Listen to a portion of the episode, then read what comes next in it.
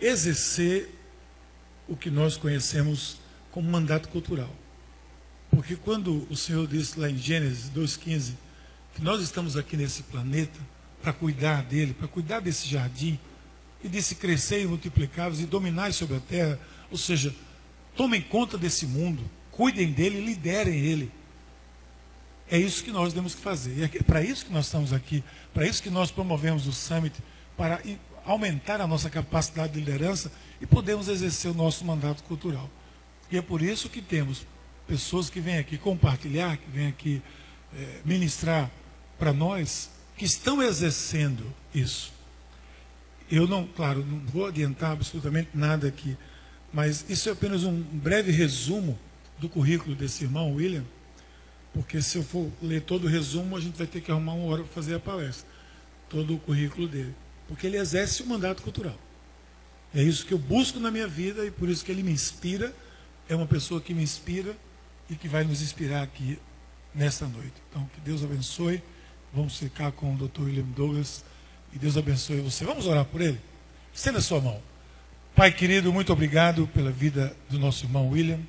Que a tua mão poderosa, que a tua mão é, no poder do Espírito Santo esteja com ele hoje aqui nessa noite, que nós saímos daqui diferente da maneira que entramos, crescendo naquilo que tu tens para nós através da vida do teu servo, no nome de Jesus. Amém.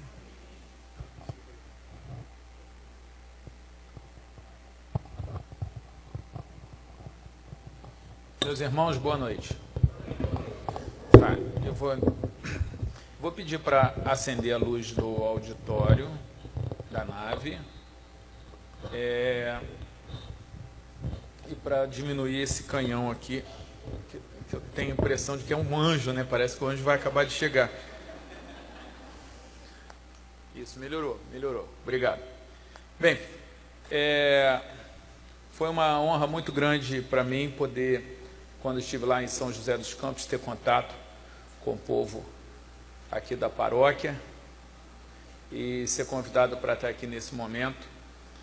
Foi uma aventura chegar aqui, porque a, a companhia mudou o horário sem me avisar e eu tive que parar em Brasília para vir para aqui, atrasaram, mas graças a Deus nós estamos juntos para falar um pouco sobre a Bíblia. E falar sobre sucesso profissional e a Bíblia. E sempre que você fala em sucesso profissional dentro de uma igreja, é, é preciso alertar que este não é o assunto mais importante da Bíblia.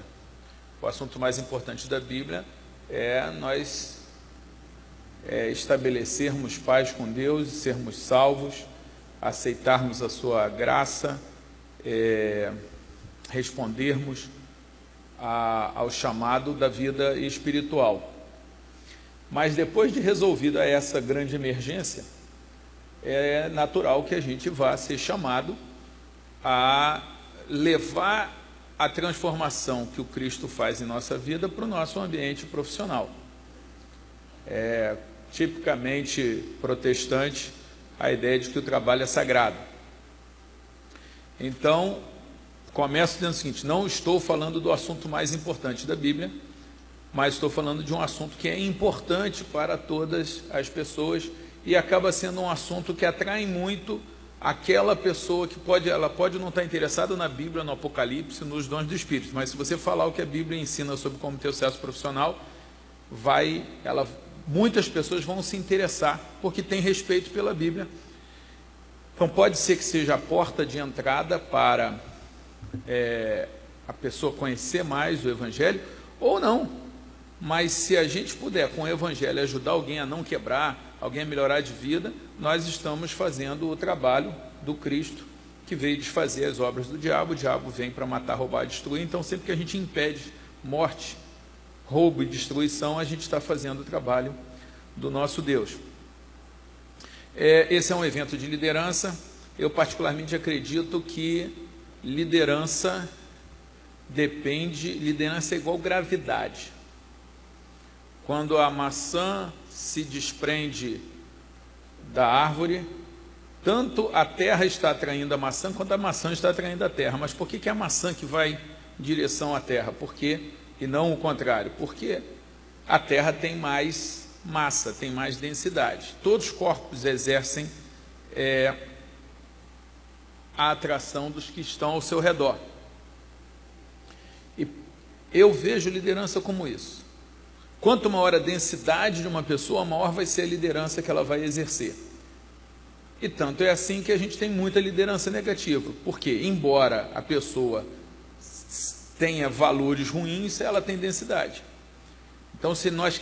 Eu não, não conheço nenhum líder de sucesso que não seja antes uma pessoa de sucesso. Então, se eu quero ser um líder, eu primeiro eu tenho que ser sucesso em alguma coisa. É por isso que a gente tem um jogador de futebol, ele acaba liderando. Por quê? Porque ele tem sucesso, ele tem densidade, isso atrai as pessoas. Agora também quero fazer um ligeiro esclarecimento. Você ouviu aí o meu currículo, primeira, prim, várias primeiras colocações, e é importante para você não ficar com uma impressão errada, nem ruim a meu respeito, você saber que eu fui reprovado no concurso para o Colégio Naval, fui reprovado no concurso para oficial de justiça, fui reprovado no concurso para promotor de justiça, fui reprovado duas vezes no concurso para defensor público e fui reprovado também no concurso para juiz de direito. Depois estudei mais um ano e meio, então fui lá fazer o concurso para juiz de direito de novo e então, finalmente, fui reprovado de novo. Além disso, várias garotas que eu quis namorar não me deram bola. Então eu sei ser rejeitado. pessoal aí que está pensando em concurso, eu sei como não passar e eu posso te ensinar o caminho. Aí você fala, não, Willi, isso eu sei fazer sozinho, eu queria passar.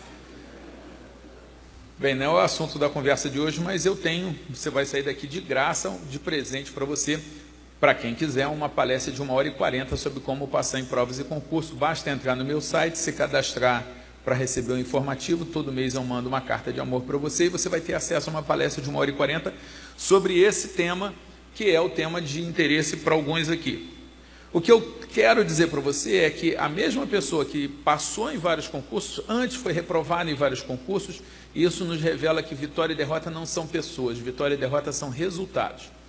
A mesma pessoa que teve várias derrotas mudou, consertou, mudou comportamento, se aperfeiçoou e acabou colecionando vitórias, e o contrário também é verdadeiro. Se você está tendo sucesso e começa a se descuidar, você vai começar a colecionar fracasso. Vê aí o 7 a 1 da seleção brasileira.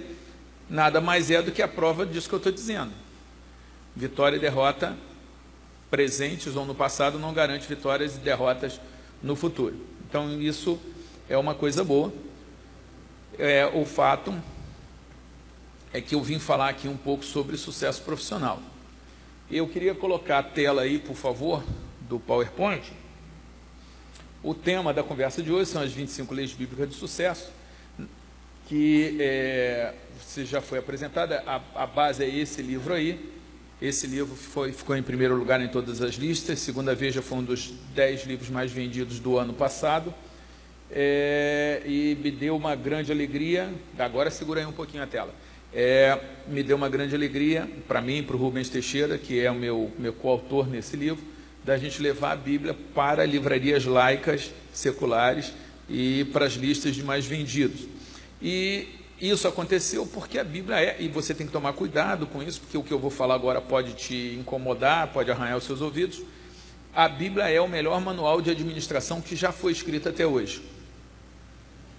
Inequivocamente, é o melhor manual de administração que existe. Então, se alguém, por acaso, quiser ser um bom administrador, ele vai conseguir fazer isso a partir da Bíblia. É, então, a gente tem esse livro, na verdade, são dois livros. Eu e o Rubens, a gente pegou a Bíblia de capa a capa, todos os textos, todas as histórias que falavam sobre vida profissional, sistematizamos e criamos uma lista com 50 leis.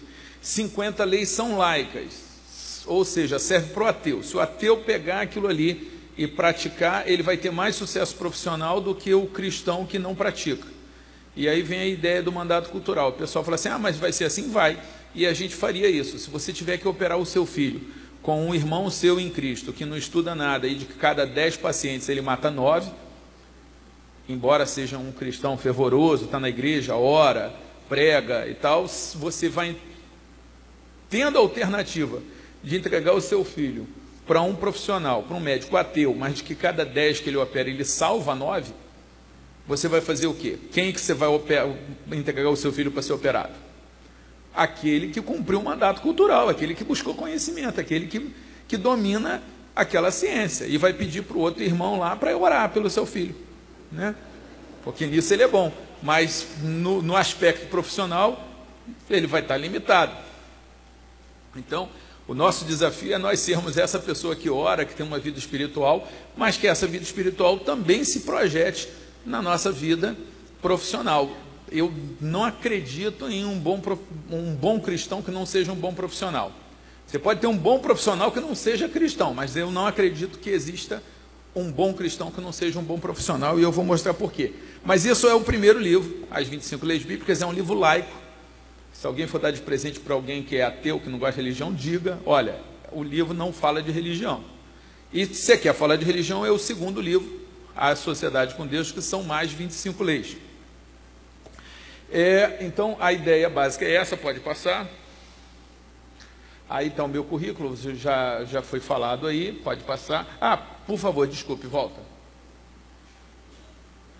Queria convidar vocês a entrarem na minha página no Facebook, curtir a página e comentar como é que foi a, a nossa conversa de hoje.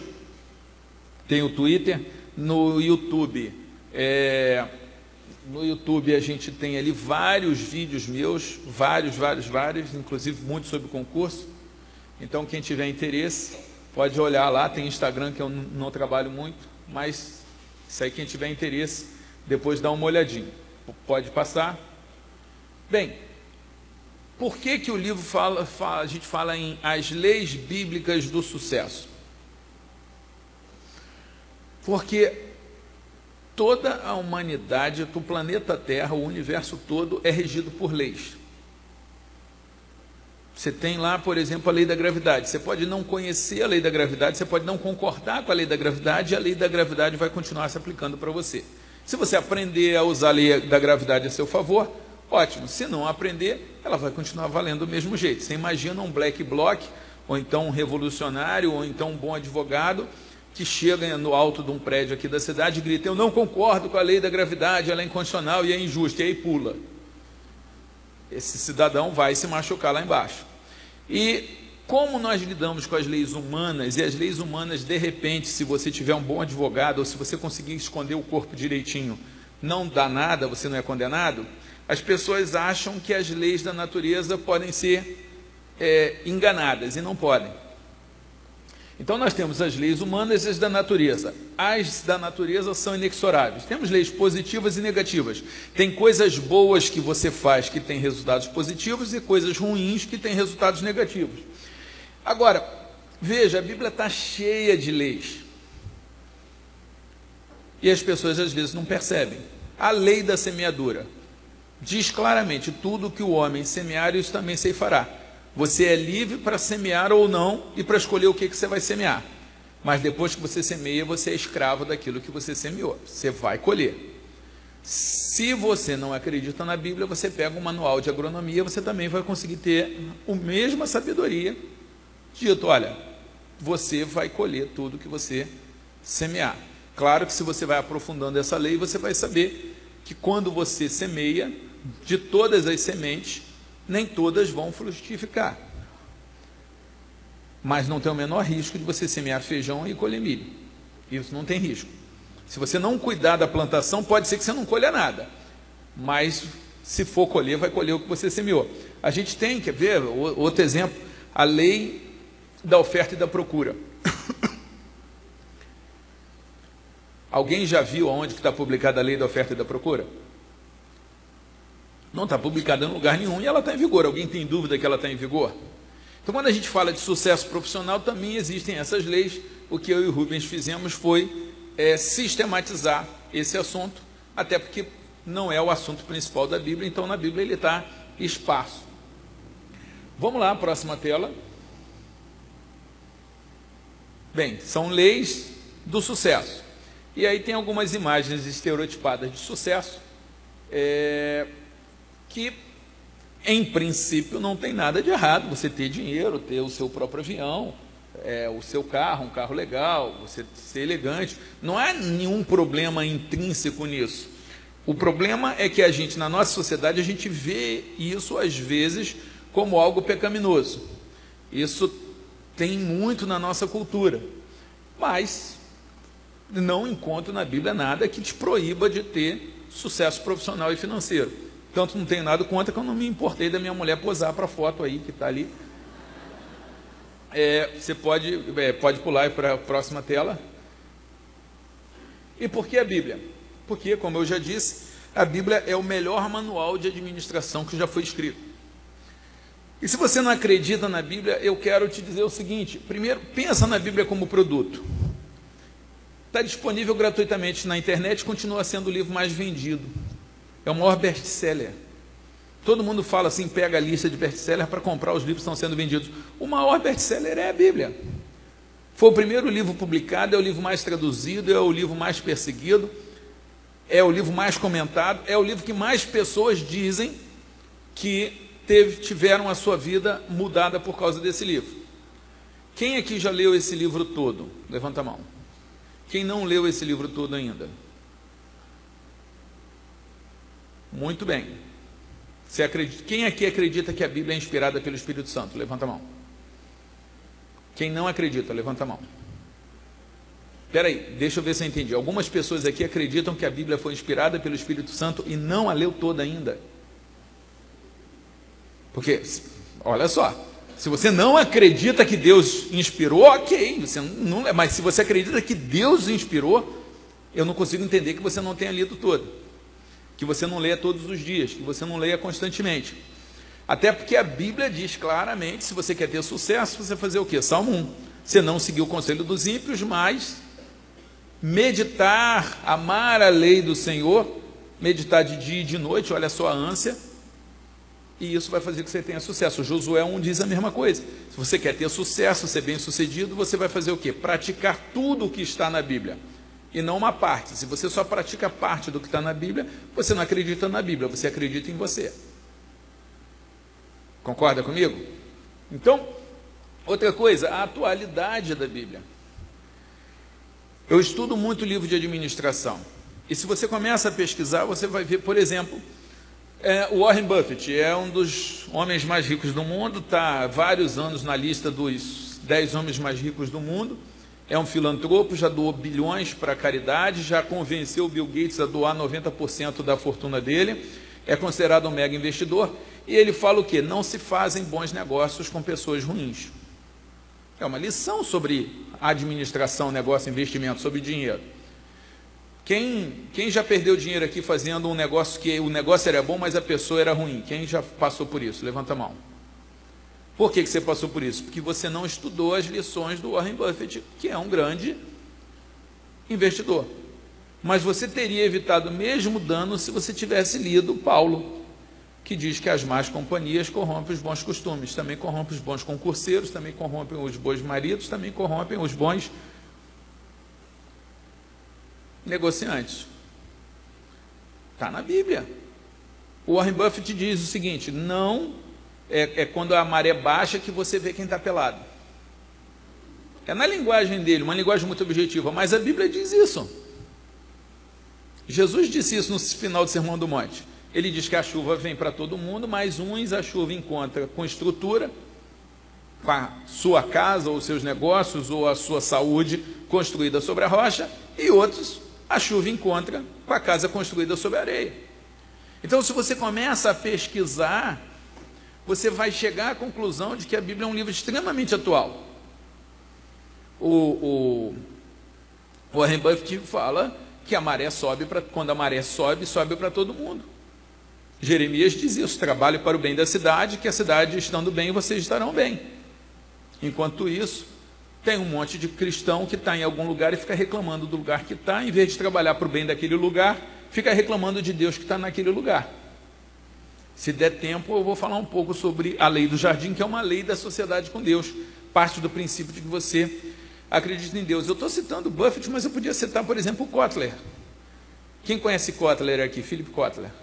Pois é, Philip Kotler é o papa do marketing. O Kotler precisou do marketing 1.0, depois foi para o 2.0. No marketing 3.0, publicado, livro publicado pela Campus, com uma editora de, de negócio. Marketing 3.0 diz o seguinte: qual é o objetivo do marketing? Transformar o mundo num lugar melhor. Gente, desculpe, Jesus disse isso dois mil anos atrás. Kotler está plagiando Jesus. O ponto mais alto do marketing é exatamente o que Jesus dizia na Palestina. E se eu tivesse tempo, eu poderia passar aqui duas, três horas mostrando que as pesquisas, que os professores, que os grandes empresários, que os grandes gurus da administração, eles estão o tempo todo citando a Bíblia. O tempo todo. E por incrível que pareça, muitos de nós não aplicamos todo esse conhecimento porque não, não lemos a Bíblia ou lemos só com uma visão religiosa. Quer ver um exemplo? O fiel será ricamente abençoado, mas o que se apressa, o que apressa enriquecer não ficará sem castigo. Pô, Deus vai castigar quem quer enriquecer? Não, quem vai castigar é o mercado. Se você contratar alguém, se você virar sócio de alguém, se você abrir um ponto, se você lançar um produto com pressa, você vai fazer besteira na sua, na sua carreira. Então, a Bíblia está ensinando também. O fiel será ricamente abençoado. Aí pega um ateu e fala assim: não tem ninguém lá em cima para abençoar, isso não me interessa. Mas espera aí. Será que só está falando do assunto Deus? Porque do outro lado, o cristão vai falar assim: ah, se eu orar, se eu jejuar, se eu dizimar, se eu for fiel, Deus vai me abençoar. Vai, eu acredito nisso. Mas veja, o professor fiel aos seus alunos, o funcionário fiel à sua empresa, o palestrante fiel ao seu público, o produto fiel ao seu consumidor também serão abençoados. O político fiel ao seu eleitor também vai ser abençoado. Ah, eu tenho, eu pego uma fila diferente na TAM, eu tenho um cartão TAM fidelidade, eu não pego fila. A fila é pequenininha. Por quê? Porque o fiel é abençoado. Você já pegou? Gente, isso é princípio de administração. Se você for fiel, você vai ser abençoado. Por exemplo, na vida pessoal, se você for fiel à sua mulher, isso provavelmente vai te evitar doenças, tiros, um monte de coisa.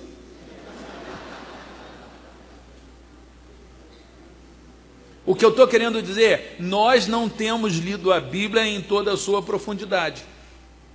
E nem temos dito às pessoas que a Bíblia pode servir para muita coisa, não tão importante quanto ser salvo, mas importante também de interesse das pessoas. E é necessário que a gente tenha sucesso profissional. Quantas pessoas já disseram assim, William, eu comecei a frequentar a igreja, eu aceitei Jesus, ou e tal, porque eu conheço você pela sua vida profissional como guru dos concursos, meus resultados me fizeram de o guru dos concursos, primeiro guru evangélico de todo o planeta. E isso tem servido para ajudar muita gente, trabalho do Cristo, e para muita gente conhecer Jesus, trabalho do Cristo. Então, o que eu quero dizer é: você pode e deve ler a Bíblia não apenas como um livro religioso, mas também como um livro de administração, de finanças, de oratória, de relacionamentos. E deve dizer às pessoas que a Bíblia tem essa utilidade. O melhor exemplo, para vocês verem, eu tenho dois exemplos muito pessoais sobre isso. Quando eu estava sendo reprovado em concurso, foi um período muito difícil na minha vida. Reprovado, reprovado, reprovado. Eu cheguei a um ponto, depois de tanta reprovação, que eu falei assim: não aguento mais, eu estou fora, eu não aguento mais essa pressão, eu vou largar tudo, eu vou ficar tomando conta das fazendas da mamãe ou da metalúrgica de papai, porque eu não aguento esse negócio de fazer concurso, isso é coisa de louco. Porque eu estava totalmente estafado. E esse meu plano teria dado certo e não deu porque mamãe não tinha fazendas.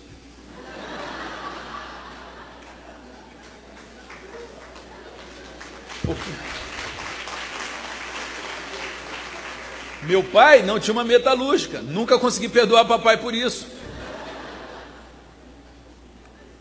Então, por falta de alternativa melhor, eu continuei no concurso. Não foi por idealismo, foi porque era a melhor oportunidade que eu tinha. E aí, Nessa época, uma das coisas que eu fiz foi procurar quem já tinha passado principalmente os primeiros colocados, e fala assim: pô, cara, me ajuda aí, me ensina aqui que eu faço para passar em concurso, que esse negócio aqui está muito complicado. O que, que aconteceu? Eu sempre recebi respostas é, é, solidárias. Um falou assim: se vira. Outro falou: problema seu. O outro levantou, fez uma pose e falou assim: faz o que eu fiz, vai estudar. Como mamãe não tinha fazendas, papai não tinha uma metalúrgica, foi o que eu fiz, me virei de meu jeito fui estudar. E aí acabei passando. E aí a vida muda, melhora. Você tem influência, você tem poder, você tem contra-cheque, que é ótimo. Eu tive inclusive a impressão de ter ficado mais bonito. O movimento melhorou. E se você está aqui, você se sente feio, ou se não é um problema de opinião, é a dura realidade, você é feio, há esperança, eu quero lhe dizer. Né? Tenha sucesso, né? o sucesso embeleza as pessoas. O fato é que quando eu finalmente passo, além de todos esses benefícios, eu comecei a ser procurado por pessoas que pediam ajuda e me faziam a pergunta que eu fizera antes: William, me ajuda. Eu poderia seguir o paradigma que me foi ensinado pelo mundo, que é o do se vira, dá teu jeito, uma sociedade individualista, uma, uma sociedade do cada um por si, do dá o teu jeito. Mas a, ao lado desse paradigma, que é o paradigma do mundo, eu tinha sido criado no Evangelho, eu tinha sido obrigado pelos meus pais a ir à escola dominical, obrigado pelos meus pais a ler a Bíblia. E na Bíblia eu descobri lá aquele que sabe fazer o bem e não faz, comete pecado. Pecado não é só fazer coisa feia, pecado é deixar de fazer coisa boa quando você pode fazer. Eu tinha ouvido do Cristo o seguinte: trate os outros como gostaria de ser tratado. E eu sabia exatamente como um candidato reprovado queria ser tratado. Ele queria alguém que ensinasse a estudar, a se organizar, administrar o tempo, a fazer prova, a controlar o lado emocional. Tudo, eu sabia tudo, porque eu tinha passado por isso. E aí, eu falei, vou seguir o conselho da Bíblia e não o conselho do mundo. E comecei a ensinar as pessoas. E aí começou a dar fila lá na quarta vara federal, que é onde eu sou juiz. Por sinal, estou em primeiro lugar na produtividade. Esse ano, as outras varas, em média, produziram 4 mil despachos e a gente produziu 7 mil. As outras varas, em média, produziram 650 sentenças, nós produzimos 860 sentenças. Porque uma produção maior com o mesmo número de funcionários de computadores, porque lá nós seguimos as leis bíblicas de sucesso. Funciona até no serviço público.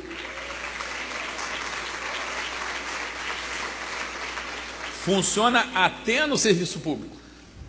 Imagina na sua carreira pessoal se você não está no serviço público.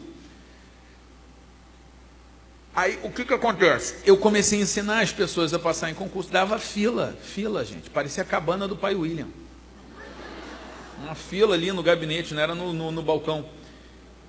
Depois chegou a ser tanta gente, mas tanta gente, que eu falei assim: não dá mais. Eu vou criar um método, tudo tem método, tudo dá para aperfeiçoar. Eu vou escrever um livro, botar tudo que eu sei sobre como passar num livro, a pessoa lê o livro e só, eu só tiro as dúvidas. Foi o que eu fiz, fiz, deu 700 páginas, com tudo que eu sabia de importante sobre como passar em concurso. Feliz, levei para várias editoras, é, com a expectativa de publicar. E eu fui rejeitado por cinco editoras. Uma atrás da outra, com motivos diferentes, todas me rejeitaram. A questão é que eu já tinha treinamento com rejeição. Então eu falei, eu não. Isso já não me incomodava. Eu falei assim: eu vou fazer uma coisa que a Bíblia fala. A Bíblia fala para você ouvir a opinião das pessoas. A Bíblia fala para você buscar saber o estado das suas ovelhas, para você indagar. Então, o que, que eu fiz? A Bíblia fala que assim como o ferro afia o ferro, o homem afia seu companheiro. Eu fiz 20 cópias, imprimi, xeroquei, encadernei, dei para 20 pessoas, todo mundo adorou o livro.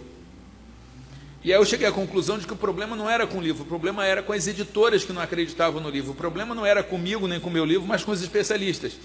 E a Bíblia, olha só, um terceiro princípio bíblico. A Bíblia diz que é o valente que conquista as riquezas, é quem se arrisca que conquista as riquezas. Porque você erra 100% dos tiros que você não dá. Mas quando você atira, por pior que seja o tiro, você tem a oportunidade de, em não desistindo de atirar e em se dispondo a ir aperfeiçoando o seu tiro, uma hora você acerta. E foi o que eu fiz. Vou arriscar. Eu já testei o livro, não estou sendo irresponsável. Como nenhuma editora quer publicar o meu livro, eu vou fazer o seguinte: eu vou criar a minha editora, apresento o meu livro para mim, e eu publico o meu livro. Você tem que criar a sua própria oportunidade às vezes. Foi o que eu fiz. Criei minha editora, apresentei meu livro para mim, fiquei na dúvida. Mas acabei aprovando o meu livro, publicando o meu livro. E é esse livro aqui, o livro que não ia vender o livro que não ia vender. Já está com mais de 200 mil exemplares, me levou no Jô duas vezes, no Fantástico três vezes, a todos os estados do país. Primeira palestra paga na minha vida foi depois desse livro, que alguém me ligou, quanto custava a minha palestra, eu nunca tinha ouvido essa pergunta. Momento mágico, Miguel, mágico.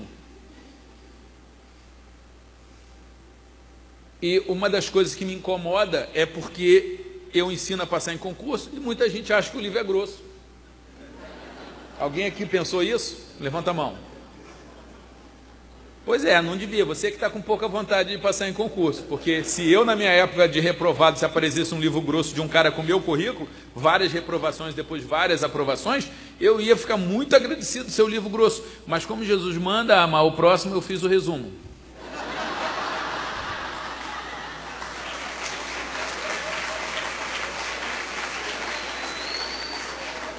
Agora, se eu faço o resumo, boto tudo essencial ali, nem isso, meu amigo, seu caso é libertação, isso é encosto.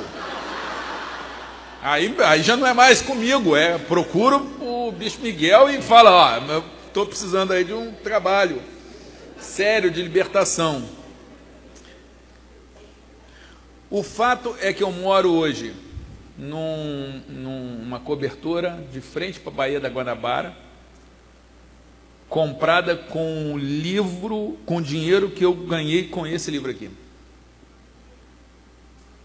E se você imagina que eu possa dizer que eu moro em cima desse livro, você vai estar equivocado. Na verdade, eu moro em cima desse livro aqui. Porque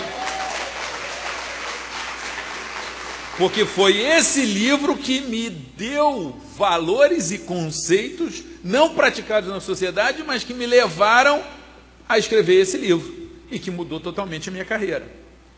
Então, o que eu estou querendo dizer para você aqui, o objetivo da minha vinda aqui, de eu ter deixado de passar o feriado na, junto com a minha família, na, lá na cobertura, curtindo um churrasco, é de chegar aqui para você e dizer pessoalmente o, o seguinte: olha, independentemente da sua fé religiosa, tenha, como eu tenho ou não tenha, você deveria considerar a Bíblia como um livro que pode mudar totalmente a sua carreira e fazer muita diferença para você e para todo mundo ao seu redor. Basta que você entenda que a Bíblia tem mensagem para isso tudo.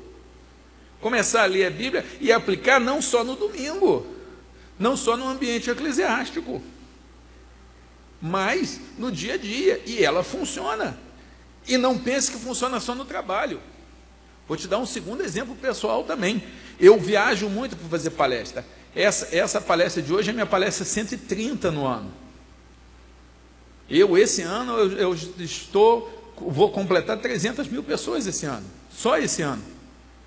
Então viajo bastante. Eu sempre, quando eu volto para casa, eu fico imaginando minha mulher me esperando no, no aeroporto. Um beijo cinematográfico, uma cena romântica. Eu sou romântico, me perdoem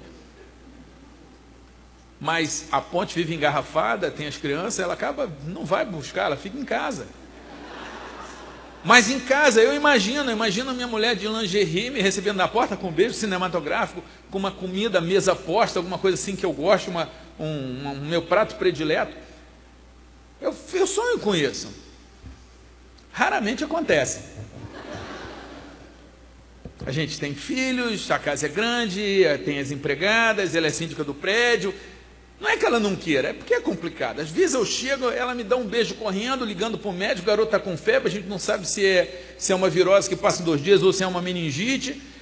Irmão, é difícil, às vezes é tão complicado ser dono de casa que quando eu chego, eu olho aquela bagunça e falo, que bom que eu trabalho fora. É bem mais fácil. Mas aí minha mulher viaja para passar uma semana com a avó, leva as crianças. E quando ela vai voltar, eu falo: vou aplicar o princípio bíblico. Tratar o outro como gostaria de ser tratado. Tudo o que eu quero, eu vou fazer. Só não imaginem, por favor, não vai ser uma visão agradável. A única coisa que eu não fiz foi colocar lingerie. O resto eu fiz tudo. O resto eu fiz tudo. Para início de conversa, chamei as empregadas, propus para ela um grande projeto. Falei, vamos receber a Nayara bem. Comprei várias dúzias de rosas, vocês espalhem rosas pela casa, despetalem uma das dúzias e façam um caminho de pétalas por onde a Nayara for passar. E principalmente na cama do casal, muitas pétalas. E comprei a comida predileta, a sobremesa predileta, mandei colocar a toalha, é, é, comandei ali o projeto é, mandei comprar para os meninos a, o, o, dois McLanche felizes, um para cada um, que eles gostam, distrai. Preparei uma barreira, o McLanche feliz na Copa, uma barreira de empregadas para que nenhum menino conseguisse alcançar a sala, aonde estaria acontecendo o jantar romântico. bolei tudo. Era a época da Copa, eu mandei fazer um cartaz, e o cartaz tinha a, a logomarca da seleção brasileira e estava em verde e amarelo e dizia assim: Bem-vinda, verdadeira seleção brasileira. E eu esperei minha mulher com essa placa. Enquanto ela não chegava, várias pessoas olhavam, não entendiam nada daquela placa, de, com aqueles dizeres, mas eu não tenho nenhum compromisso com quem não entende a visão. Se quiser, eu explico a visão, mas eu não vou perder meu tempo com quem não entende a visão. Seja a visão do concurso, seja a visão do serviço público, seja a visão do cristianismo, eu vou gastar tempo com a visão e não com quem não concorda com a visão. Se quiser, eu explico. Se não quiser, ok.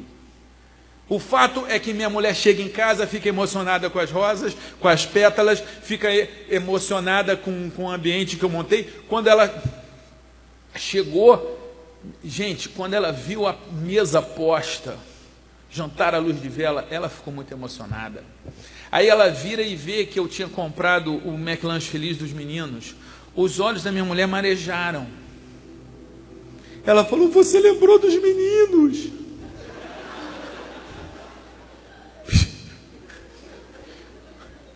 Se os meus olhos não tivessem marejados também, eu diria que eles são meus filhos também. Mas meus olhos estavam marejados, porque ela ficou tão emocionada com o McLanche Feliz que eu falei assim: por que, que eu não comprei três e botei um ali? Porque. Aí, Bira, desperdicei um dinheiro danado no restaurante chique. Gente, olha só. Primeiro efeito disso tudo. As empregadas domésticas. É, é, é, efeito colateral e inesperado. Absolutamente inesperado. As empregadas domésticas se apaixonaram por mim. Ativei a economia, gerei tributos, alegrei o florista, alegrei o cara do restaurante, Home McDonald's nos Estados Unidos ficou muito satisfeito. Mas, gente, minha mulher ficou tão emocionada, ficou tão feliz. E aí eu pergunto para você: quem foi que mais se deu bem com essa história toda?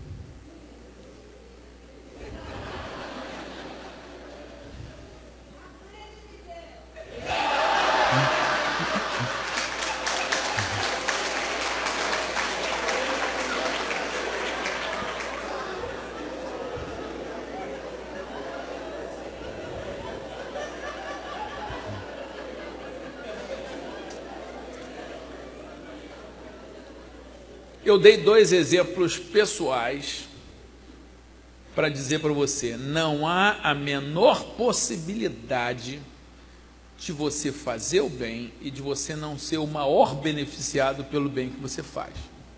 Isso a ponto de Gandhi dizer o seguinte: a recompensa por fazer o bem é ter feito o bem.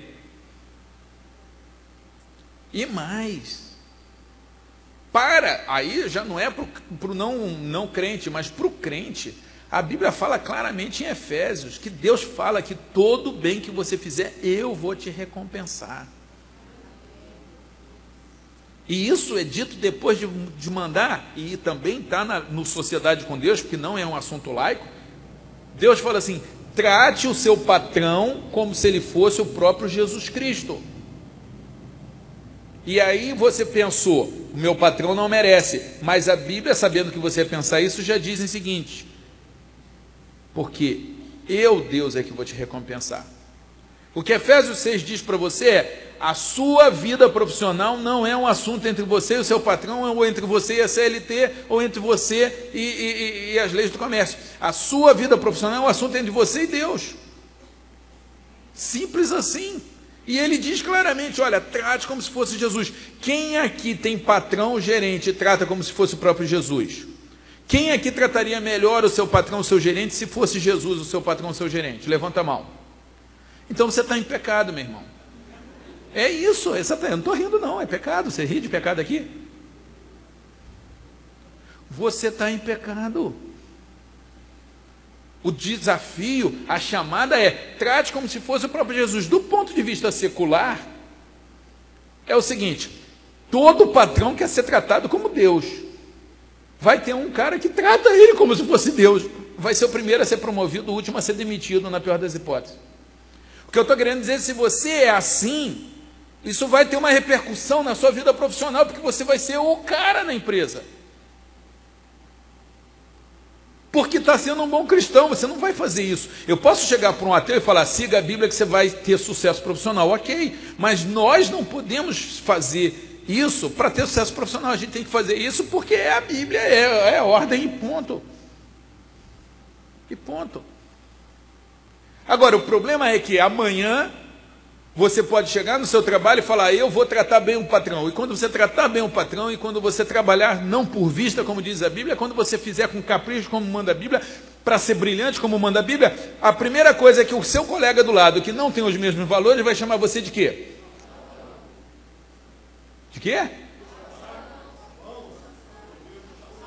Aí, nesse momento, você vai ter um, um, um que, que tomar uma grande decisão. Quem é que vai ser o seu orientador, o seu consultor, o seu coach, o seu mentor profissional? A Bíblia,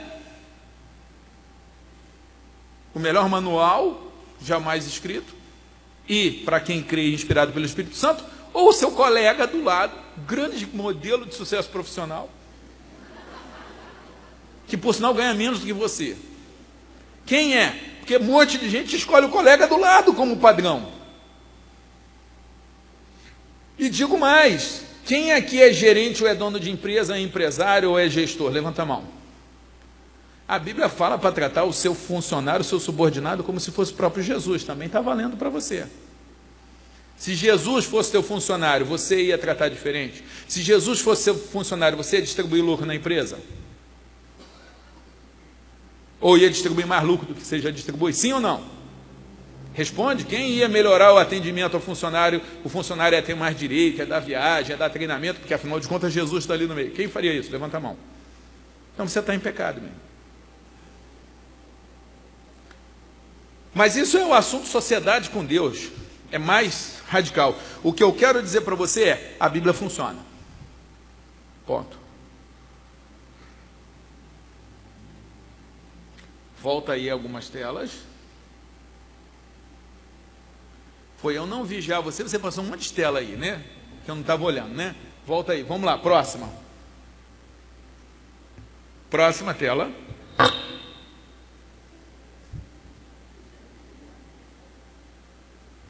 Vamos lá. Pode voltar uma. Não, não, volta, volta, volta, volta. Essa aí. Esses aí são alguns dos meus livros. Tá? Tem esse principal, tem o um resumo, tudo aquilo é livro de aprofundamento. Hoje em dia o livro mais vendido já é o 25 Leis, não, é que deu maior faturamento para quem gosta de negócio, né? O, o faturamento ainda está o, o, como passar. Mas vamos lá, próxima tela. Próxima. Não, não, para outro lado. Vamos lá, aí tem sete pecados. Eu usei a terminologia de pecado por causa da pertinência temática com a Bíblia, né? Mas são pecados não espirituais, eu não estou pegando pelo aspecto espiritual, mas contra o sucesso. Pressa por resultado, avareza, que é a pessoa que não investe nela, ou depois que tem sucesso, não gasta o dinheiro que tem, não aproveita a vida, e isso está é, em Salomão. Salomão diz que o homem que não aproveita a riqueza que tem não é melhor do que um aborto. Gente, eu conheço amigo meu bilionário, bilionário, que viaja de classe econômica. Eu digo, olha, segundo a Bíblia, um aborto é mais bem sucedido que você. Porque você é bilionário, você viajar de classe econômica, não tem sentido. Para que, que adiantou você ter tanto dinheiro se você não aproveita? Mas isso, isso aí, tudo isso aí, depois a gente pode falar mais. Eu quis só trazer dois exemplos, eu não quero me estender muito. Próxima tela. Isso é um exemplo do que a pressa faz, também tem um pouco de corrupção envolvido, né? Isso é o Itacoeirão. E, para aí, para nessa tela. Orgulho.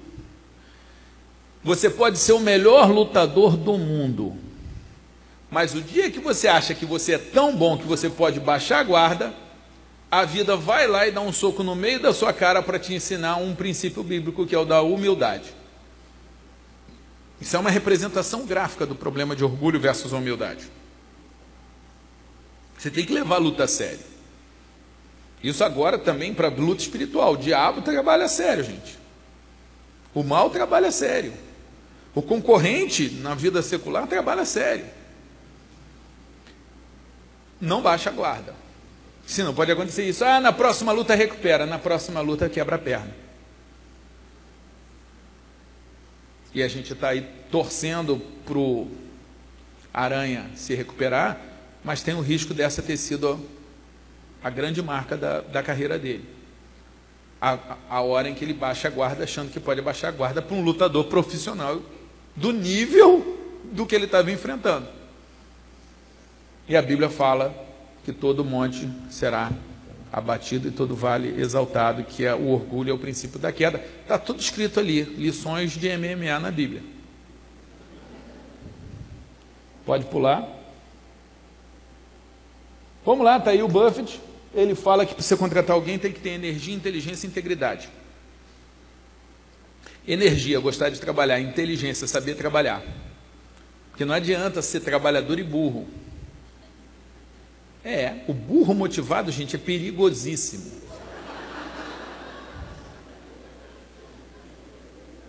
Tem que querer trabalhar, mas saber trabalhar. E a terceira qualidade, tem que ser honesto. O Buffett diz que das, as três são indispensáveis, mas a mais importante é honestidade. Porque se você contratar alguém trabalhador, inteligente, ladrão, ele vai te roubar muito mais do que se ele não fosse trabalhador e inteligente. Aí você fala, ah, você entrou no assunto da religião? Não. Integridade não é assunto religioso. Não é assunto de espiritualidade, é um assunto de produtividade, de sobrevivência da empresa, de perpetuação da empresa. Tanto é assim, da empresa, não empresa né, comercial só, empresa de empreendimento, de projeto. Tanto é assim que a máfia, que é uma organização criminosa, exige fidelidade e integridade dos seus membros. Tem os códigos e a pessoa tem que seguir, se não seguir, ó, matam. Imagina como seria no serviço público brasileiro, na política brasileira, se quem não seguisse a integridade a gente fizesse o que se faz na máfia, se a gente matasse. Não seria interessante? A Constituição não permite isso, mas que fica a ideia, fica. Você me arruma mais um copo d'água? Já está aqui? Vamos lá. Agora para nessa tela. O Buffett ele bota quatro, três coisas, mas eu quero acrescentar uma que ele não fez, mas que Jesus fez. A questão do relacionamento. E aí eu resumo o relacionamento em trate o outro como gostaria de ser tratado, que é a lei do amor. Aí você fala, William, a lei do amor não funciona no mundo real. A lei do amor não, não funciona no mercado. Aí eu vou falar assim, desculpe, mas eu tenho três provas históricas que funcionam. Gandhi conseguiu libertar a Índia, Martin Luther King acabar com a segregação racial nos Estados Unidos e Mandela acabar com a, o apartheid na África do Sul, com a lei do amor. Então, desculpe, eu sou juiz, eu adoro prova, eu gosto de trabalhar com prova. Eu te dei três provas evidentes de que esse negócio funciona. É louco, parece que não, mas funciona. Então veja, para você ter sucesso, e a Bíblia fala disso porque que não é dos, dos rápidos a corrida, não é dos sábios o pão. Aquele texto lá diz o seguinte: você conhece muita gente que deveria ter sucesso, mas não tem. Por quê? Porque falta uma dessas quatro bases, desses quatro pilares. Eles têm que estar juntos. Você tem uma cadeira com quatro pernas. Se você tirar uma, você tem 75% das pernas e ela não funciona como cadeira. Você tem que ter um bom equilíbrio dessas quatro coisas e todas elas a Bíblia manda. E aí, onde que está o tampo? É o aperfeiçoamento pessoal. É, por exemplo, a lei do contentamento. Aprender a ficar contente com o que você tem, que é um fenômeno que demonstra que quanto mais rico a pessoa é, mais ele acha que tem que ser mais rico para ter segurança. Ah, é, é, é interessante isso. Você começa a pegar assim, por que, que esse pessoal aí das empreiteiras, desse monte de escândalo, é, os caras estão 100 milhões, 200 milhões, 300 milhões. O cara não para de roubar. Ele, tá, ele já roubou dinheiro que ele não vai conseguir gastar a vida inteira dele. Em três gerações ele tem dinheiro e ele continua a roubar. Por quê? Porque é um fenômeno que acontece da pessoa quanto mais tem, mais quer. E nós podemos nos proteger disso com a lei do contentamento. Tendo o que comer e o que vestir, esteja contente. Se eu estou contente, eu não estou sujeito a consumismo a ficar comprando status. O que é status? É comprar o que você não precisa com dinheiro que não tem para parecer quem você não é, para alguém que no fundo não gosta de você. Isso que é status. E a Bíblia cria modelos e ferramentas e salvaguardas para te proteger dessas coisas. Bem, que, é que eu queria ler para vocês? Queria ler alguns, algumas das ideias da Bíblia. Por exemplo, a Bíblia fala claramente: manda aos ricos deste mundo que não sejam altivos, nem ponham esperança nem certeza das riquezas, mas em Deus. Se você não coloca a esperança na certeza das riquezas, você está protegido de, de, se suicidar numa crise como a de 29 ou da de 2008. E a gente viu vários empresários suicidando. E se você estudar, você vai ver que os grandes empresários do século passado, todos eles quebraram pelo menos uma vez. Então, se você não tem a sua esperança na riqueza, você consegue lidar muito melhor com uma perda. Mas fala mais. Mas em Deus que nos dá as coisas para aproveitarmos. Vocês que são ricos, façam o bem, enriqueçam em boas obras, repartam de boa mente e sejam comunicáveis. Essas quatro orientações da Bíblia são simplesmente Quatro coisas que as pessoas mais felizes fazem. Se você começar a estudar psicologia positiva, você vai ver que as pessoas mais felizes, que vivem mais, que têm menos câncer, que têm menos é, é, problema de depressão, que tomam menos remédio, são justamente as que praticam isso aqui. Que você vai praticar não para não ter câncer, mas porque são as ordens do seu Deus. Mas se você for estudar medicina, psicologia, psiquiatria, você vai fazer a mesma coisa, porque você vê que funciona. Ué, quer ver? Eu, eu, é, tem muito exemplo, gente. Homens que respondem à pergunta: Sua mulher te ama? Homens que respondem sim a essa pergunta têm três vezes menos úlcera do que os que respondem não. Quando eu li essa pesquisa científica num livro de medicina, eu imediatamente liguei para minha esposa, chamei ela para jantar. Eu falei, vou fazer essa mulher gostar de mim. Se não for pelos princípios bíblicos ou bater paz em casa, eu vou reduzir para um terço o meu risco de ter uma úlcera, eu não quero ter úlcera, eu vou fazer essa mulher se apaixonar por mim. Gente, isso é muito sério. A Bíblia fala, é, aí já vou para o lado da espiritualidade. Na Bíblia fala que Deus não vai ouvir a gente se a gente estiver brigado com a esposa. Olha só como é que Deus jogou duro com a gente, com os maridos. A oração não vai passar do teto. Daí eu concluo, está é, tá no meu manual de teologia, que quando você é casado com mulher crente, Deus não é pai. Deus é sogro.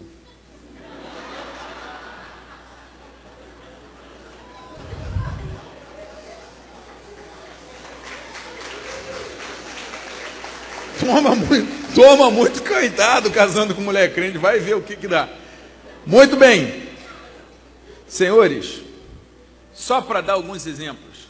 A lei da visão. Então o Senhor me respondeu: Escreve a visão e torna bem legível sobre tábuas, para que a possa ler quem passa correndo. Abacuque 2, verso 2. Tenha uma visão grande. Você tem que ter uma visão e tem que ser uma visão grande. Quanto maior a visão, mais ela inspira, mais você se motiva. Tenha uma visão grande. Gente, escreve sobre tábuas para que possa ler quem passa correndo. Gente, isso é a origem histórica do outdoor. Isso aqui está descrevendo o outdoor. Escrever sobre tábuas para quem passa correndo poder ler é o outdoor. 2.700 anos antes da criação do marketing, a Bíblia já falava do outdoor. Como é que você pode dizer que o livro não é atual? Como é que você explica um livro ser tão atual? Eu tenho a minha explicação. Deus escreveu. Simples assim. E quem não acredita nisso, que arrume uma explicação razoável. A minha eu acho razoável. Pelas minhas experiências, não tenho dúvida nenhuma. Agora, o que, que eu quero dizer para você? Você tem que ter uma visão para você, você tem que ter uma visão para a sua vida. Ué, minha, minha mulher, minha mulher tem uma visão louca sobre casamento. Ela diz que ela quer que o casamento dela seja uma propaganda de margarina, propaganda de Doriana. Todo mundo feliz, sorridente, aquele. Já viu propaganda de Doriana? Como é que é? A gente estava no meio de uma briga, ela falou: Eu quero que o meu casamento seja uma propaganda de Doriana. Eu falei: Isso é ridículo. Isso não existe, isso é marketing. Isso é impossível. Acordar de manhã e tal, aquele negócio todo. Mas ela queria isso. É uma grande visão, uma visão grande. Igual Abacuque 2, fala, tem uma visão grande. E eu não aceitava a visão. Até que teve um dia, a gente estava no meio de uma outra discussão, e aí, gente, ela estava tão chata, tão desagradável a minha mulher, que eu olhei e falei assim, eu preferia a mulher da propaganda de Doriana. E ao dizer isso, eu já sabia que ela ia falar, você não é o homem da propaganda de Doriana? Eu sabia que ia rolar isso aí, porque eu trabalho com, eu sou, eu sou da área jurídica, eu estou acostumado com bater boca. Aí, mas eu falei, ela falou, você não é homem. Aí eu falei assim, eu pensei, pô, olha só, vai dar um trabalho eu ser o cara da propaganda de Doriana, mas eu vou ter um prêmio, eu vou ter uma mulher da propaganda de Doriana. Estou aceitando. Aí eu falei, ela falou, eu falei, você o homem da propaganda, você vai ser a mulher. Fechado, fechado. A gente criou uma visão, um plano, um plano de voo. E olha só, gente, desde que a gente fez isso, a gente tem um referencial. O nosso projeto casamento é propaganda de margarina. Não vou dizer que. Existem dias difíceis, tem dia que a margarina voa na direção do outro. Mas, de um modo geral, desde que a gente estabeleceu uma grande visão inspiradora, o nosso casamento tem se aproximado cada vez mais de uma propaganda de margarina. Tem que ter uma visão. O que, que eu quero dizer para você? A Bíblia fala para você fazer tudo com dedicação, para você é, planejar, para você trabalhar com alegria. Quem aqui já trabalhou com alguém desagradável, que não gosta, de, vive reclamando de tudo, vive reclamando, chateado? Você, você já trabalhou com uma pessoa dessa? É legal? Você é essa pessoa? Levanta a mão se você é essa pessoa. Olha só, mentir para mim é crime federal. A companhia está até melhorando. Você vai jantar com, com, com, empreiteiros, né, com bilionários, né? Mas você vai ser preso se você mentir para mim. Quem é que é o mal-humorado reclamão que fica no, de tudo reclamando? Levanta a mão. Estou falando sério, gente. É a hora. Confessar as suas culpas. Olha só, a Bíblia fala claramente: o que encobre as suas transgressões jamais prosperará, mas o que as confessa e deixa alcançará misericórdia. Provérbios 28, 13.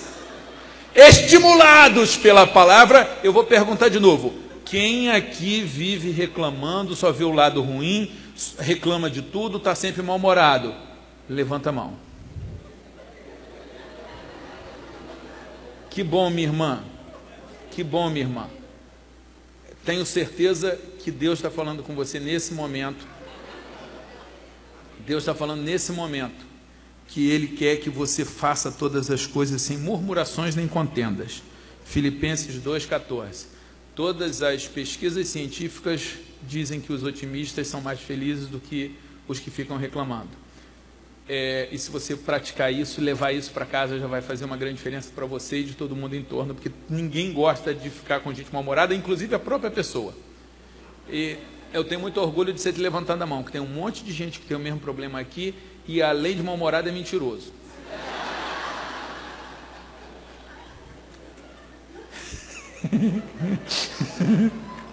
ai foi mal, não quero ser deselegante.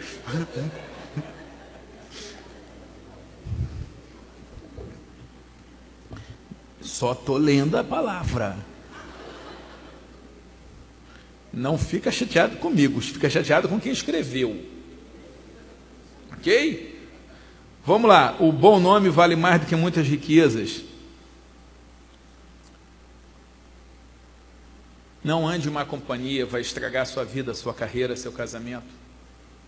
A Bíblia também fala: não seja má companhia que as outras pessoas não devem andar, né? Também está escrito aí.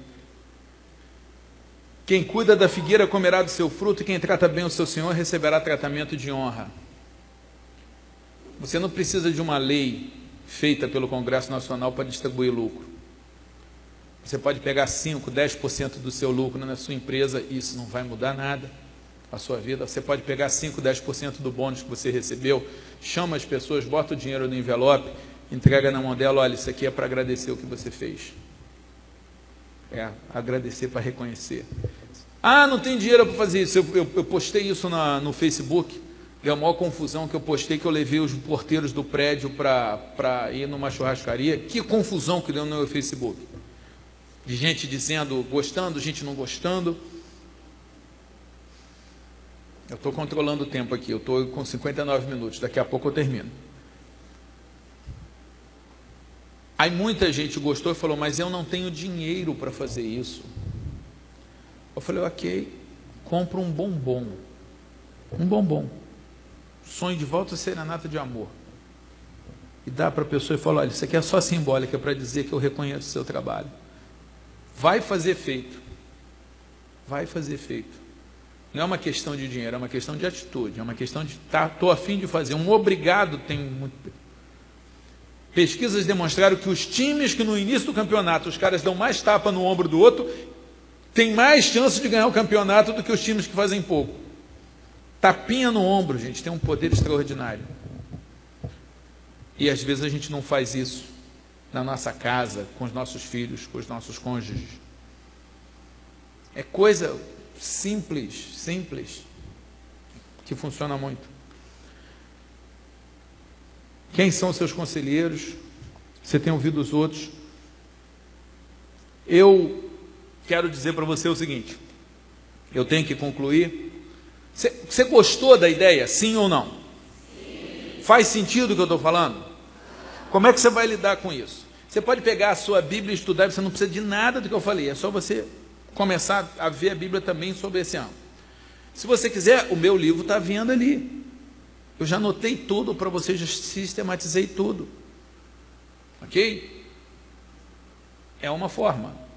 Ah, William, não quero ou estou sem dinheiro. Ok. Todas as leis, as 50 leis, estão disponíveis gratuitamente no meu site. Você entra ali, está todas elas, você pode ler as principais e todas relacionadas. Se você entrar no meu site, anota aí williamdouglas.com.br. williamdouglas.com.br William com W de Wonderful, com dois L's, com M de maravilhoso. .com.br Você vai botar lá barra cortesias. Você vai ter ali uma palestra de uma hora e quinze só sobre as leis bíblicas de sucesso. Vai estar disponível gratuitamente para você. Se você entrar no meu site, tem lá um livro de, de, de graça para você, a, o livro Versículos Bíblicos para o Assunto, é o PEV. Tem um informativo que dá acesso à palestra. Tem, as, tem o meu programa de treinamento físico, o WDPTS. Quem aqui está sedentário? Levanta a mão. Isso aí atrapalha a sua produtividade, sua vida, seu bom humor, te, te, aumenta o risco de depressão. Então comece a fazer meu programa de treinamento físico, está ali, WDPTS, The William Douglas Personal Training System. Várias pessoas mudaram de vida com aquilo ali. É de graça. Está no meu site. Gente, é sério. É o meu programa de treinamento físico. williamdouglas.com.br barra cortesias. Ali você vai encontrar, ali você vai encontrar o a palestra toda sobre as 25 leis bíblicas, um artigo sobre as 25 leis bíblicas. Ou seja, independentemente de você comprar o livro e ajudar na obra lá de casa e na minha próxima viagem, independente disso, entendeu? você tem acesso a esse conhecimento que foi sistematizado numa palestra mais longa, eu falo de mais leis e nos versículos, ok? Daqui, sociedade com Deus, eu sei que eu tenho que terminar, já estou terminando. Vamos lá. O que, que eu quero falar de você disso aqui? Eu gosto de convencimento, eu era advogado de júri, eu defendia assassino. Tá? Eu fazia, eu cumpria o meu papel. Então, eu gosto de argumentação, eu fiz direito. Eu falei assim: será que eu consigo convencer Deus a fazer um milagre para mim? Aí você fala assim: que abuso, que pretensão, convencer Deus. Mas Deus fala na palavra dele: traga-me as suas razões. Deus fala: é razoável esse teu ressentimento. Deus mostra constantemente uma disposição de conversar e negociar com os seus filhos. E aí eu falei assim: eu vou convencer Deus a fazer um milagre para mim. Como? Eu vou ver tudo o que acontece quando acontece um milagre e eu vou reproduzir o que aconteceu antes e como Deus não muda, se eu reproduzir o que acontece antes do milagre, os fatos, os fenômenos, eu vou conseguir o resultado. Por exemplo, se você junta um fósforo aceso e uma lata de gasolina, vai dar uma explosão, não vai? Então, tem coisas que se eu juntar vai dar um milagre. Entenderam a lógica do negócio? Sim ou não? Muito nerd isso? Então vamos lá. O que que normalmente acontece? Não é em todo milagre. O milagre mais importante que é o da salvação, a gente não fez nada, a gente não mereceu, é tudo a, a graça irresistível dele. Agora, eu estudando, eu cheguei à conclusão de que quatro coisas normalmente acontecem antes de um milagre. Quando que Deus faz milagre? Primeiro, quando a pessoa está trabalhando. E estatisticamente falando, Deus normalmente procura a gente trabalhando o, o Moisés estava conduzindo o rebanho do sogro, Eliseu estava arando a terra com parelha de boi, Davi estava pastoreando ovelha, Pedro estava lavando a gente. Então, se eu quero um milagre, eu vou trabalhar, não vou ficar parado. Segunda coisa que Deus faz milagre, quando a pessoa pede. O cego, o cego lá na, na entrada de Jericó, ele pediu, ele falou: Jesus, tem misericórdia de mim. Ele pediu. No nosso caso é orar é ter desejo, é ter sonho, porque ele fala de sonho. Está lá em Salmo 37. E você tem que pedir alto, sonho grande, visão grande, porque eu sei de gente que quando Jesus virasse para o cego de Jericó e falasse o que, que você quer, a pessoa é mal educada, desagradável, ia falar assim: Ué, o cego sou eu, Jesus não está vendo, não? Você conhece alguém que responderia assim? Pois é, não pode fazer isso, é feio. E tem gente que pede pequeno. Tem gente que viraria para Jesus e falar: Ah, Jesus, eu quero um cão guia. Tem gente aqui que está vivendo mediocridade. Não deixar de ser medíocre. Vamos parar de pedir cão guia. Vamos pensar alto. Terceira coisa que Deus não se controla, Deus faz milagre. Quando ele vê alguém ajudando o próximo. Isaías 58 diz claramente que Deus diz o seguinte: ajuda o próximo com seu sacrifício próprio. Olha, para o não crente é distribuir o que está sobrando que vai dar certo. Para o crente é com sacrifício próprio, corta na sua carne e Deus vai ver o que, que Deus diz. Ele fala: Você, eu vou curar os seus ossos, eu vou estar contigo no momento de dificuldade, eu vou te proteger, eu vou, você vai ser um jardim regado. Para quem? Para todo mundo? Não, para quem cuida do necessitado, para quem elimina a opressão. Então, eu entendo o seguinte: quando você cuida da sua carreira, Deus vai cuidar dos outros, mas quando você para para cuidar dos outros, Deus vai cuidar da sua carreira. Todas as vezes que eu, William, cuidei da minha carreira, parece que Deus foi fazer outra coisa. Todas as vezes que eu fui cuidar dos outros, fazer o bem, ajudar, ser cristão, fazer diferença, parece que Deus falou assim: o garoto está trabalhando, deixa eu dar uma força aqui. Gente, a minha história é isso. E fora isso, é seguir a palavra. E numa sociedade com Deus, numa parceria.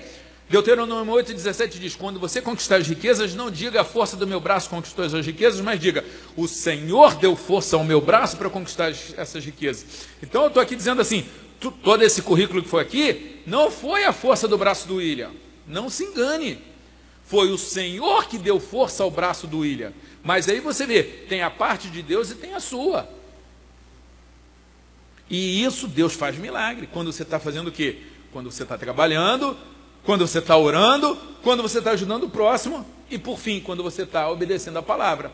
Porque a palavra fala claramente: se você me ama, você vai obedecer os meus mandamentos, e aí, quando você obedecer os meus mandamentos, e para isso precisa ler e conhecer e acreditar, ou se não acreditar, se você não tiver fé para acreditar, tenha fé para obedecer, Deus aceita. O que, que ele fala? Eu vou vir fazer morada em você.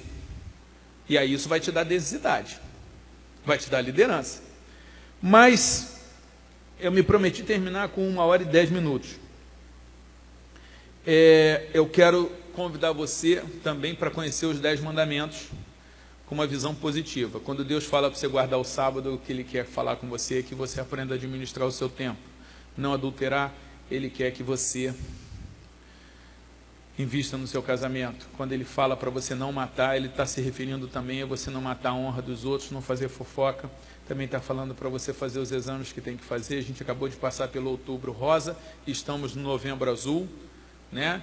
Então vamos ver aí câncer de mama, exame de próstata. Vocês nunca pensaram que eu ia chegar tão longe, né? Mas chegamos. Diabetes, porque não matar inclui você não matar a si mesmo. Mas eu quero concluir dizendo uma coisa: a lei do jardim. Quando Deus não muda as circunstâncias, é porque Ele quer mudar você, ou Ele quer usar você, ou Ele quer ensinar você. Aonde você está é exatamente o lugar que Deus quer que você trabalhe. Às vezes você está reclamando do seu emprego, da sua casa, do seu casamento, das suas relações, do bairro onde você está, e Deus está dizendo para você, meu filho, foi isso que você semeou. As minhas leis, eu, eu contei minhas leis para você. Você semeou isso. Se você quer estar em outro lugar, você tem que semear diferente. Vamos começar a semear diferente. Se o seu casamento não está legal, se a sua relação com seu pai, com seu filho não está legal, olha só, de repente foi o que você semeou. O que, que você vai ter que fazer? Começar a semear diferente, esperar um tempo até a nova semente começar a frutificar. Até um tempo você vai ter que aturar a semente antiga. Primeiro caso, você semeou e Deus está cumprindo as leis dele. Segundo caso, Deus está treinando você. José, na casa de Potifar e na penitenciária, estava fazendo o MBA de administração para depois ir cumprir as missões dele. De repente Deus está fazendo um MBA com você e você está reclamando de Deus. Ah, Deus me esqueceu. Esqueceu nada, está dando aula. Moisés, Moisés fez MBA de administração também. Uma parte no palácio, que era parte do que ele tinha que entender, outra parte no deserto, que era parte do que ele tinha que entender. Deus me fez um MBA comigo. Eu ser reprovado em tanto concurso, foi o MBA que Deus me fez para eu aprender a ajudar os outros na minha área, como passar em concurso. Deus tem um plano para o William, mas tem um plano para você. Tem lugares que você vai que eu não vou. Tem certas pessoas que o William não vale nada. Pô, juiz, concurseiro, isso não tem nada a ver. Mas você tem algo a dizer. E é naquele lugar que você acha que é pouco que Deus diz para você, para você ser fiel no pouco. Se você não é fiel no pouco, como é que Deus pode constituir você sobre o muito para você ser fiel no muito? Você tem que aprender com pouco. Agora, de tudo, o que é mais interessante é que às vezes o pior lugar onde nós nos encontramos não é nem o que nós semeamos e muito menos Deus nos dando um treinamento. Ao contrário, Deus já confiou em nós uma missão. Confiou a nós uma missão. Foi o que ele fez com Paulo e Silas. Paulo e Silas apanharam. Paulo e Silas foram presos, estavam acorrentados. Eles poderiam reclamar que Deus esqueceu deles, que não valia a pena servir o Senhor. E o que que eles estavam fazendo? Louvando e cantando. E quando alguém faz isso, a gente causa terremoto. Olha só, se você no lugar onde você está, você fala assim, fui eu que plantei, eu vou começar a plantar coisas diferentes, ou Deus, qual é o treinamento que você está me dando aqui, ou Deus, qual é a missão que você está me dando aqui, glória a Deus, vai dar terremoto. E aí, naquele momento onde está todo mundo desesperado, onde está todo mundo na escuridão, onde está todo mundo numa situação insossa ou ruim, Alguém vai olhar e vai fazer o que o carcereiro viu com Paulo e Silas. Fala assim: gente, como é que pode alguém numa situação tão ruim estar tão feliz? Como é que pode ele sendo preso estar mais feliz do que eu que, que, que sou carcereiro? E aí nessa hora que o evangelho é mais poderoso. Quando alguém que ainda não foi alcançado pelo Evangelho vê a diferença que faz se deixar ser alcançado pelo Evangelho. E é nessa hora que Deus faz a sua obra salvífica da forma mais extraordinária. De todas as formas de salvação que existe. Quando alguém olha e vê um casamento que funciona, um pai que honra o filho, um filho que honra o pai, pessoas que não tratam os outros segundo o merecimento dos outros, mas segundo o plano divino para tratar os outros. Uma esposa que não trata o marido segundo o marido merece, mas segundo Deus quer que ela trate o marido. Um patrão ou um empregado que trata o seu colega, ou o seu patrão, ou o seu subordinado, não segundo o que eles merecem, ou segundo a sociedade pratica, mas segundo o plano de Deus para você tratar as pessoas no local de trabalho. Uau, isso faz muita diferença. Então, se num ponto eu quero propor para você que você leve a Bíblia a sério como um manual de administração que serve para todo mundo, ok, sirva, vai funcionar. Mas eu quero que você vá além.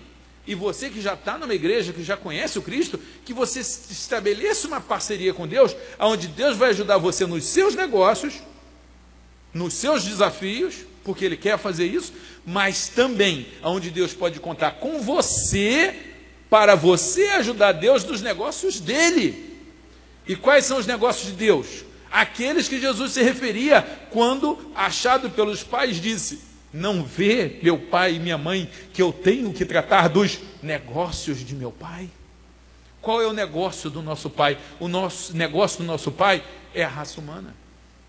O negócio do, pai, do nosso pai é levar todo mundo para o céu. O negócio do nosso pai é acabar com a fome, com a injustiça, com a exploração do homem pelo homem, é acabar com a desonestidade, é acabar com um monte de coisas que a gente está vendo aí e que, coisas que não agradam a Deus, e a Bíblia diz isso claramente. E aí você fala assim: Deus, o que, que você está fazendo? Por que, que você não intervém? E aí ele te responde: Filho, Salmo 115, 16: Os mais altos céus pertencem ao Senhor, guardei para mim. Agora, a terra eu confiei a vocês. O que Salmo 115 diz é: Eu, Deus, confiei a vocês este planeta, tome conta dele. E principalmente, eu, Deus, particularmente minha opinião é que ele realmente é muito louco.